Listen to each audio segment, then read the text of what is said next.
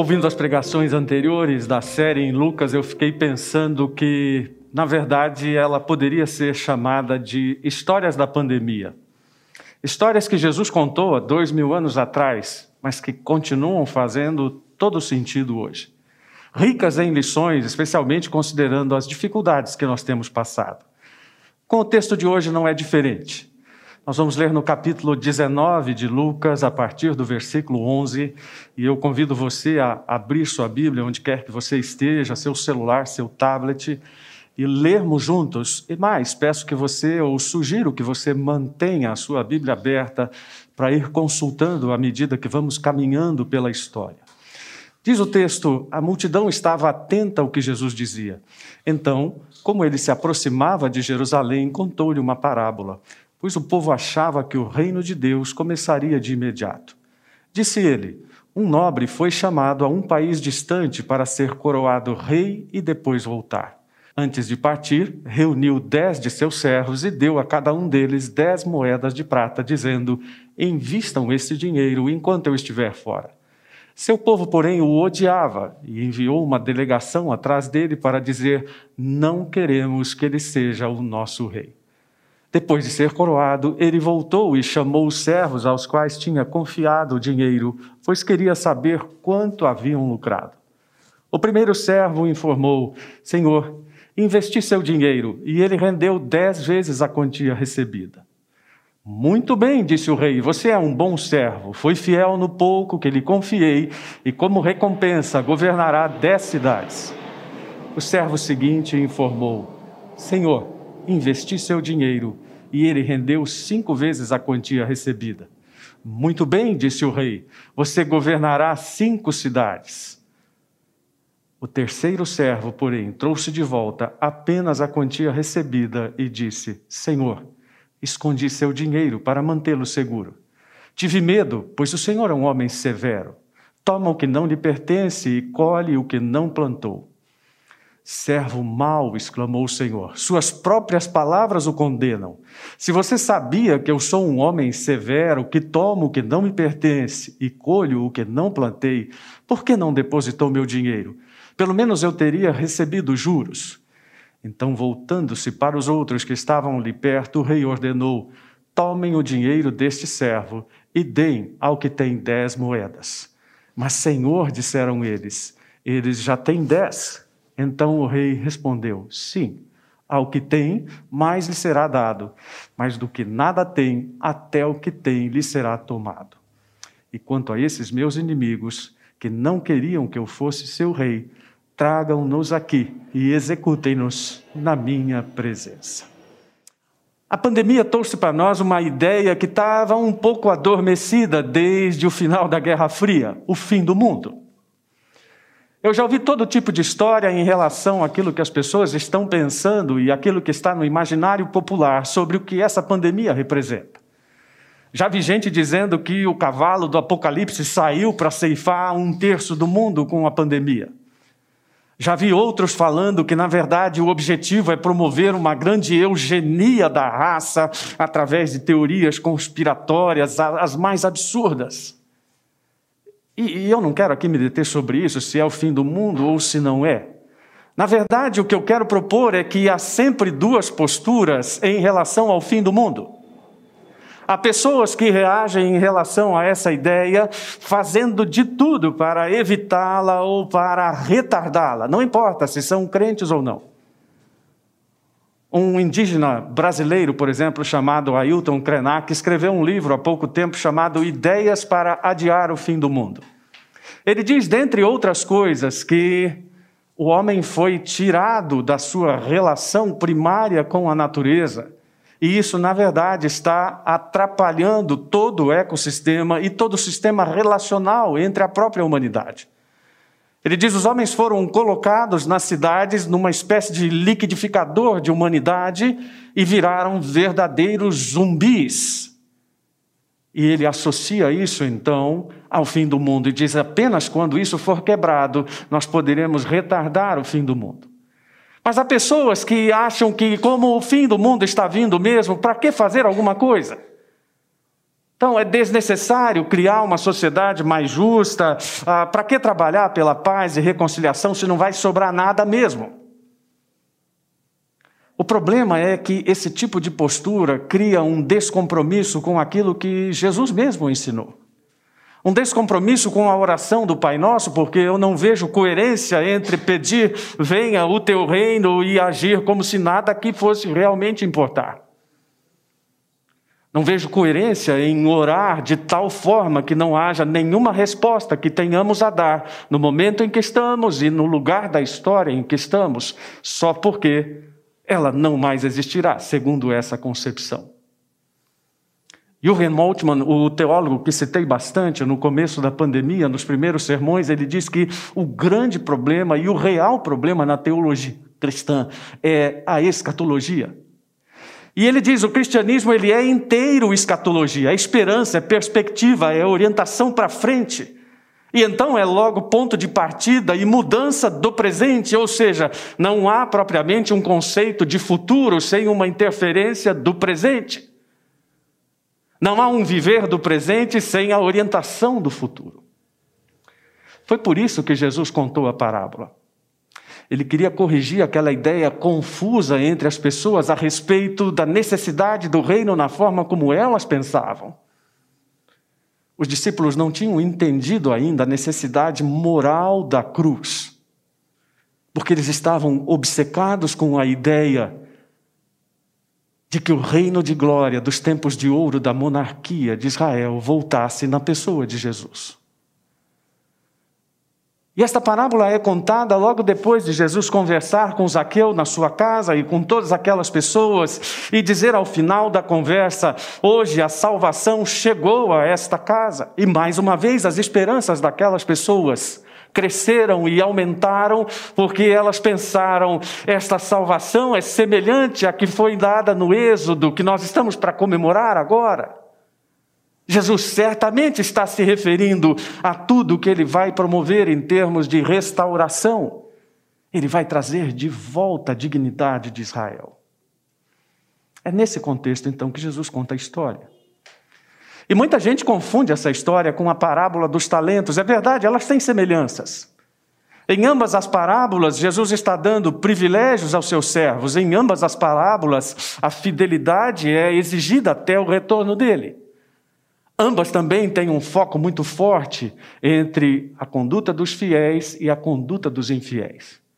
Mas na parábola dos talentos, a distribuição dos privilégios é desigual, mas as recompensas são iguais. Nesta parábola, neste texto que nós lemos hoje, os privilégios são iguais, mas as recompensas são diferentes. Ou seja, a diferença está na diligência com que as pessoas lidaram com aquilo que foi dado. Mas para entender direitinho a história que Jesus está contando, nós precisamos nos descontaminar da nossa visão ocidentalizada de tudo.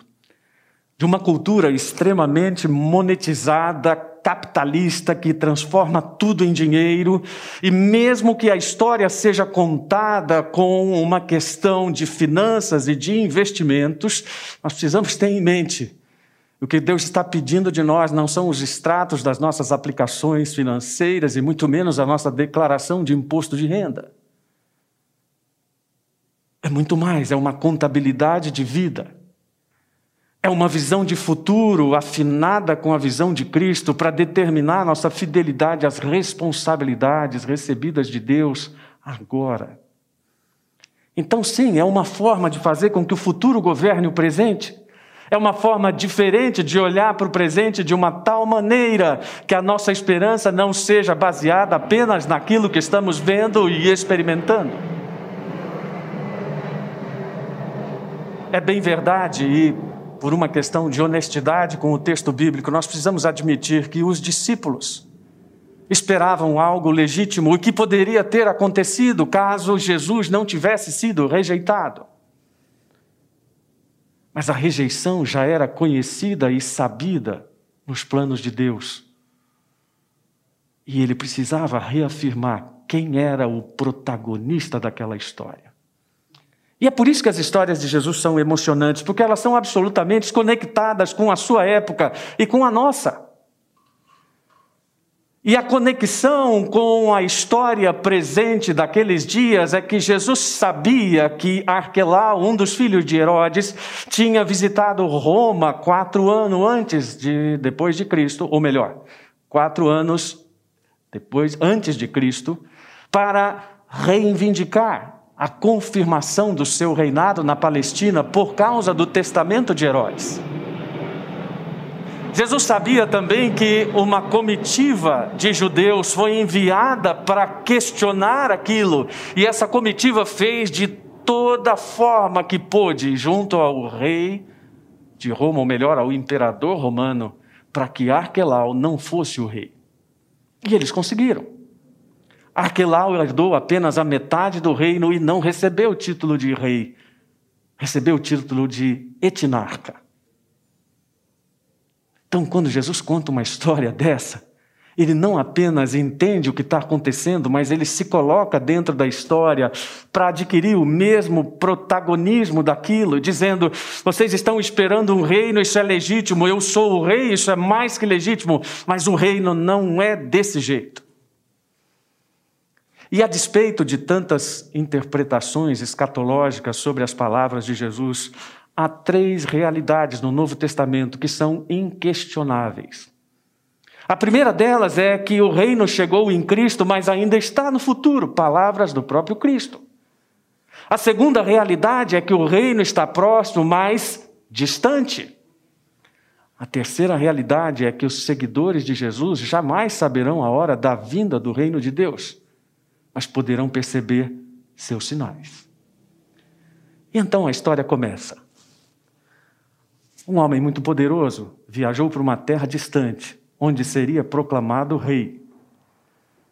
Mas antes de viajar, reuniu os seus servos. Era comum que homens nobres e ricos tivessem muitos servos da sua confiança que geriam os seus negócios. E ele reuniu aqueles servos, dez mais exatamente, e deu a cada um deles uma mina, o equivalente a meio quilo de prata, ou três meses de trabalho aproximadamente. E pediu àqueles homens que investissem aquele dinheiro e que depois, quando voltasse, prestaria contas. Bom, não precisa ser muito inteligente para saber que não é isso que Deus fez conosco. Ele não nos deu uma conta bancária da qual vai nos pedir contas. Deus não nos deu nenhum ativo para que depois, na sua volta, venha nos cobrar o que fizemos dele.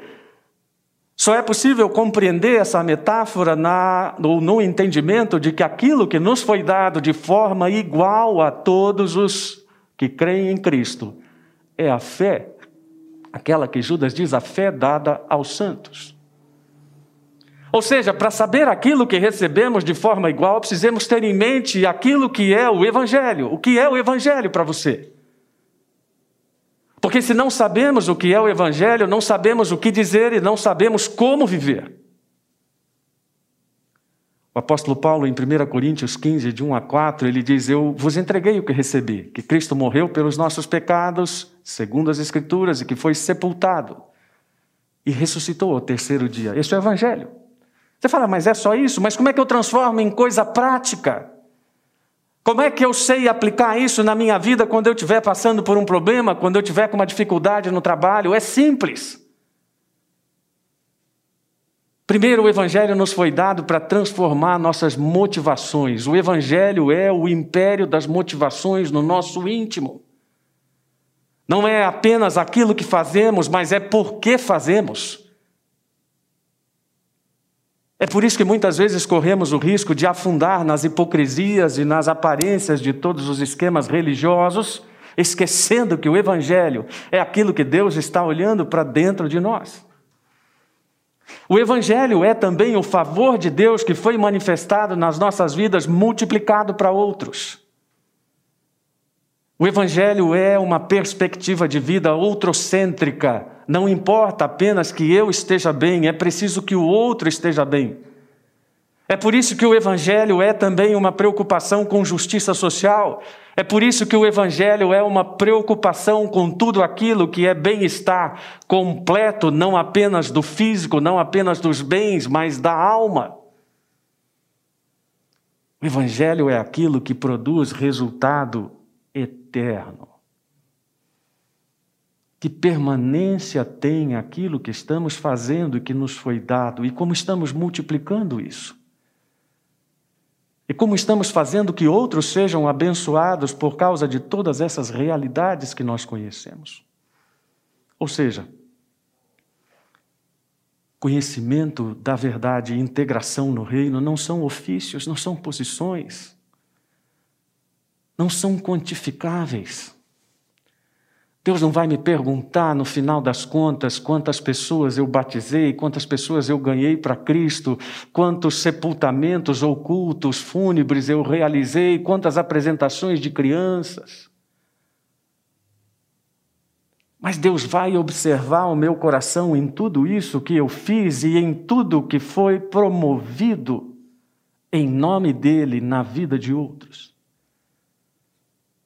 Mas havia uma preocupação nas palavras daquele rei, era como é que vocês vão agir enquanto eu estiver fora? Parece uma ideia simples, né? Ah, sim, claro, ele vai ali, enquanto isso a gente faz algumas coisas e quando a gente voltar a gente devolve para ele. Não, não é simples assim.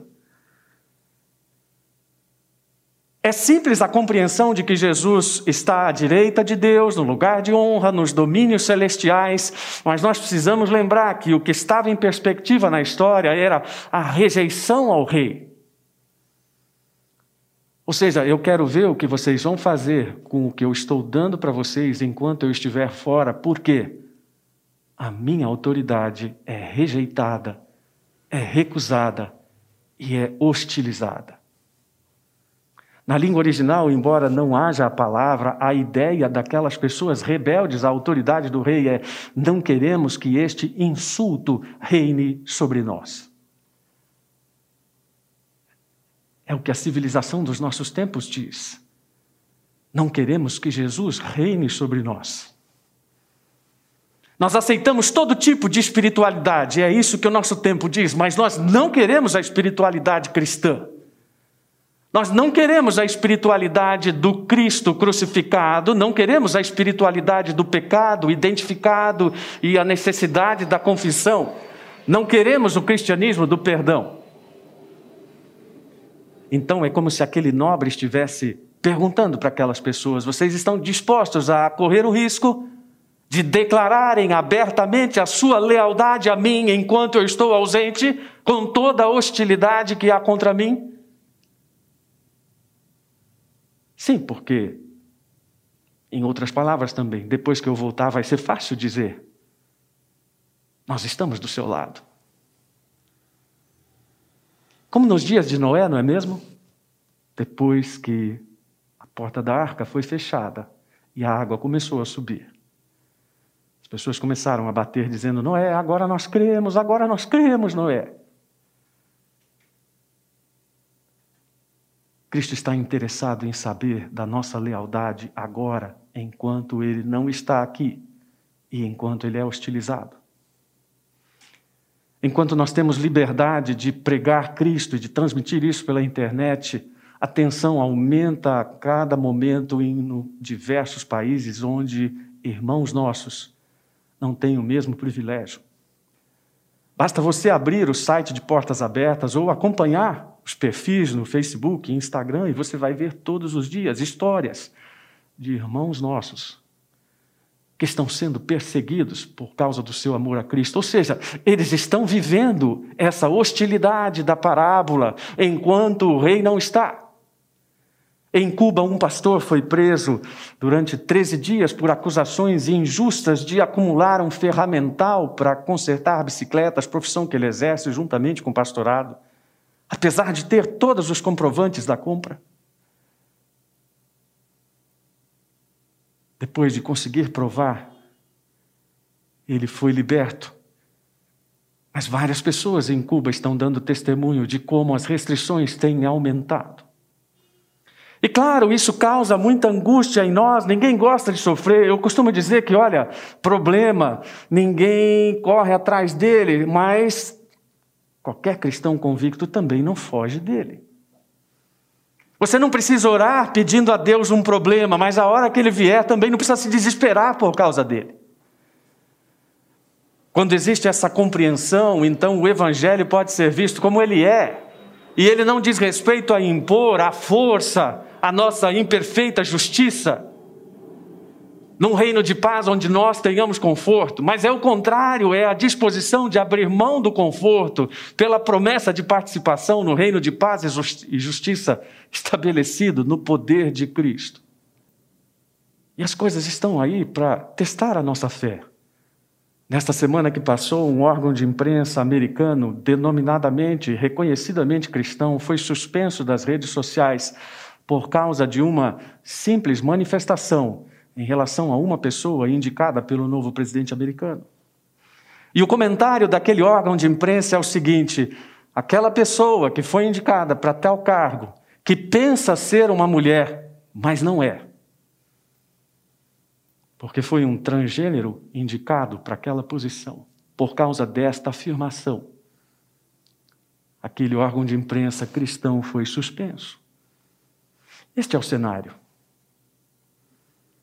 Ser fiel num ambiente de hostilidade, por quê? Porque o rei vai voltar e vai voltar com uma autoridade diferente. Não propriamente a diferença da autoridade em relação ao poder que a constitui, mas em relação ao momento da sua vindicação.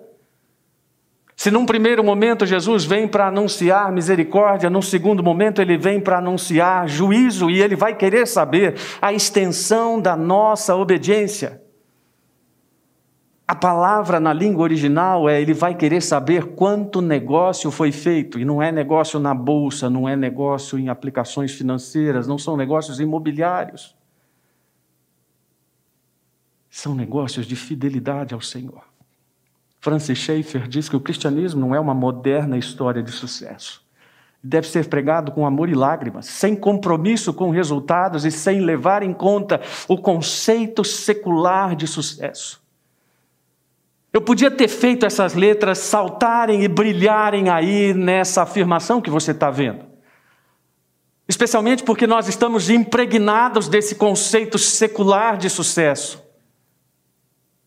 E esquecemos que, mesmo que não haja resultado, isso não muda o imperativo de Deus. Um jornalista britânico perguntou à Madre Teresa como é que ela não desistia, mesmo sabendo que nunca ia poder satisfazer a todas as necessidades de todas as ruas, ou melhor, de todos os moribundos das ruas de Calcutá. Ela respondeu: Muito simples, meu filho. Eu não fui chamada para ser bem-sucedida. Eu fui chamada para ser fiel. Isso muda toda a perspectiva da nossa vida. Quanto esforço nós temos gasto para sermos reconhecidos como pessoas bem-sucedidas em tudo que fazemos, até mesmo ministerialmente. E então, uma pessoa de uma vivência absolutamente simples, de um cristianismo absolutamente precário à nossa vista, nos diz: Eu fui chamada para ser fiel.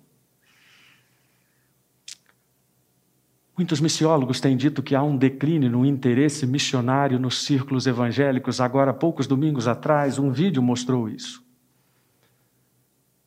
Os números a respeito de missões no mundo são vergonhosos e eles nos fazem pensar o que, está acontecendo com nós, o que é que se perdeu.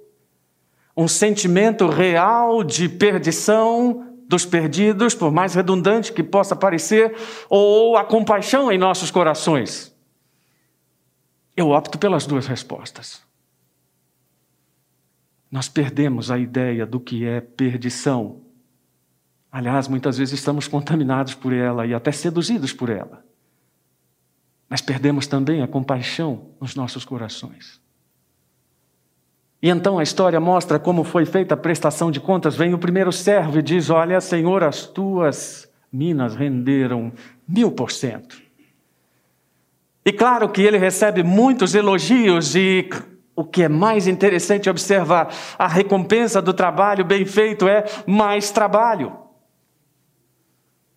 A grande recompensa para todo homem que cumpre aquilo que Deus preparou para ele é mais confiança, é mais responsabilidade. E é interessante observar também na parábola como esses relatórios são dados. Eles não são dados na forma como talvez eu e você faríamos, exaltando as nossas capacidades.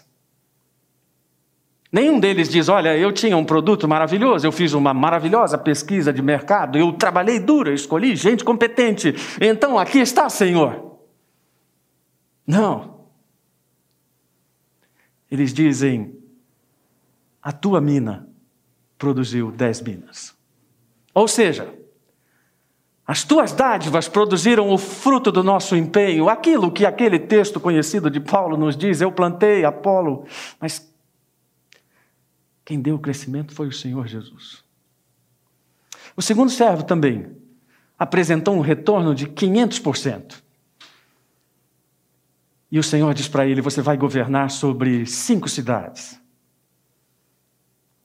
As suas oportunidades de serviço vão crescer, mas então vem o terceiro servo e diz: Olha, Senhor, eu guardei o que o Senhor me deu porque eu tive medo. E é interessante que quando a gente lê o texto sem um conhecimento do contexto, a gente pensa que aquilo que o servo está dizendo é tremendamente ofensivo, né? Porque ele diz, Senhor, olha, eu sabia que você é, pega do que é dos outros. Meu Deus, se isso é elogio, que, como é que é esse negócio? Sim, mas à luz da época, qualquer pessoa com grande poderio era tida como alguém que pegava dos outros para sua própria subsistência. O próprio Talmud conta uma história de que em determinado momento Jesus é arguído em relação a uma situação de fome e ele diz: saiam para saquear os outros e comer. É claro que Jesus nunca diria isso. Mas era a ideia que as pessoas tinham de poder. Quem tem poder pega dos outros para si. Quem tem poder invade e não pede licença. Mas olha, esta é uma situação em que ser conservador é pecado. Usando a metáfora dos investimentos. A mordomia fiel envolve riscos calculados no cumprimento do objetivo de Deus e riscos também não calculados. O problema com o servo infiel é que ele tem um conceito errado de Deus, assim como nós muitas vezes temos conceitos errados sobre Deus. E sabe o que Deus faz com a postura dele? Mantém aquele servo na sua cegueira. O salmista diz no Salmo 18: Aos fiéis te mostras fiel, aos íntegros mostras integridade, aos puros te mostras puro, mas aos perversos te mostras astuto. A forma como nós vivemos revela como enxergamos Deus. Espelhamos Deus, na verdade. Não compreender isso é ficar à mercê de um rei que não é injusto, porque o final da parábola nos parece tremendamente injusto. Não, o final da parábola tem grandes interrogações. O que, aliás, é uma característica das histórias que Jesus contava, nos finais não eram finais felizes hollywoodianos. Muitos deles eram questionamentos que ficavam em aberto. E por isso que a forma como enxergamos Deus é importante para entender a parábola, porque se achamos que Deus é injusto, então o final da parábola nos parecerá injusto. Mas se achamos que Deus é justo, nós vamos ver que pelo menos três vezes a generosidade do Senhor está demonstrada. Até mesmo na forma como tratou o servo infiel. O único castigo dito na parábola é que a sua mina é confiscada. Quanto aos inimigos, bom, toda a justiça que foi apregoada agora será aplicada, mas nem isso é dito na parábola, porque ela não disse realmente isso acontece. O que tudo isso nos ensina? Bom, muitos cristãos sempre confundiram o ensino sobre salvação e recompensas. Então vamos deixar clara uma realidade aqui: a salvação não depende de trabalhar para Deus, mas de descansar no que Cristo fez. Agora vamos separar isso de recompensas. As recompensas não dependem de descansar no que Cristo fez, mas de trabalhar para Deus. Repetindo, a salvação não depende de trabalhar para obtê-la, mas de descansar no que Cristo fez para nos dar. Agora, as recompensas não dependem de descansar no que Cristo fez, mas de trabalhar para Deus. Nós somos responsáveis por aquilo que fazemos na nossa jornada nesse mundo. E um dia Ele vai trazer isso a juízo. Essa é uma mensagem tremendamente antipática.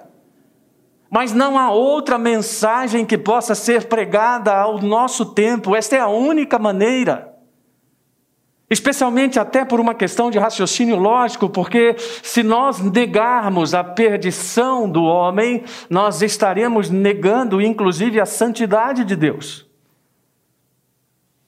Então, não podemos abrir mão da santidade de Deus.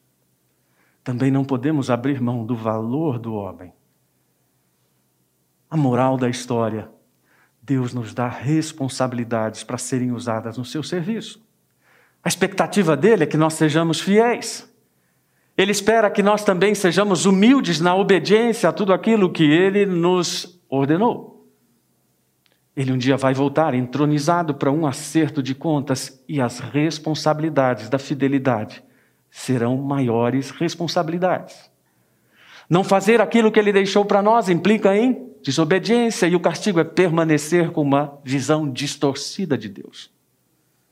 A oposição é uma ofensa séria por causa da lealdade de Cristo. Ou seja, a grande pergunta ao final da história não é por que, que Deus manda pessoas boas para o inferno.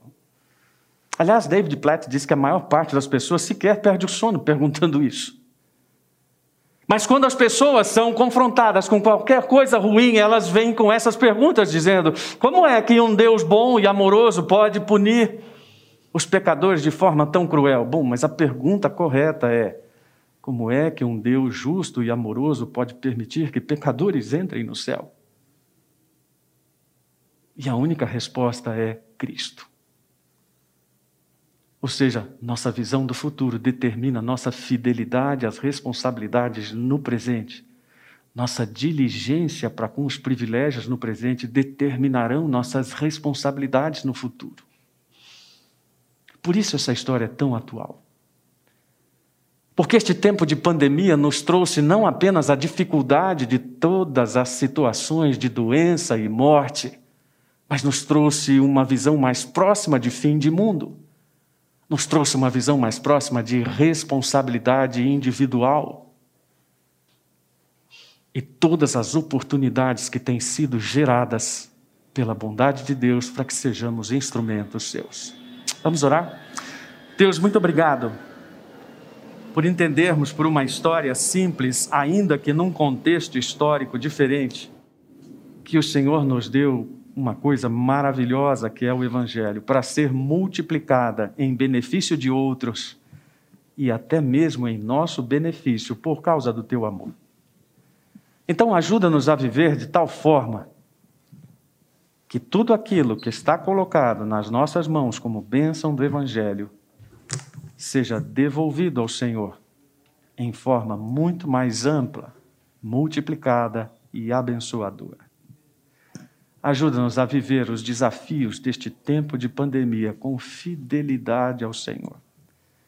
Em obediência sincera e humilde, por mais difíceis que sejam quaisquer das situações que estamos vivendo.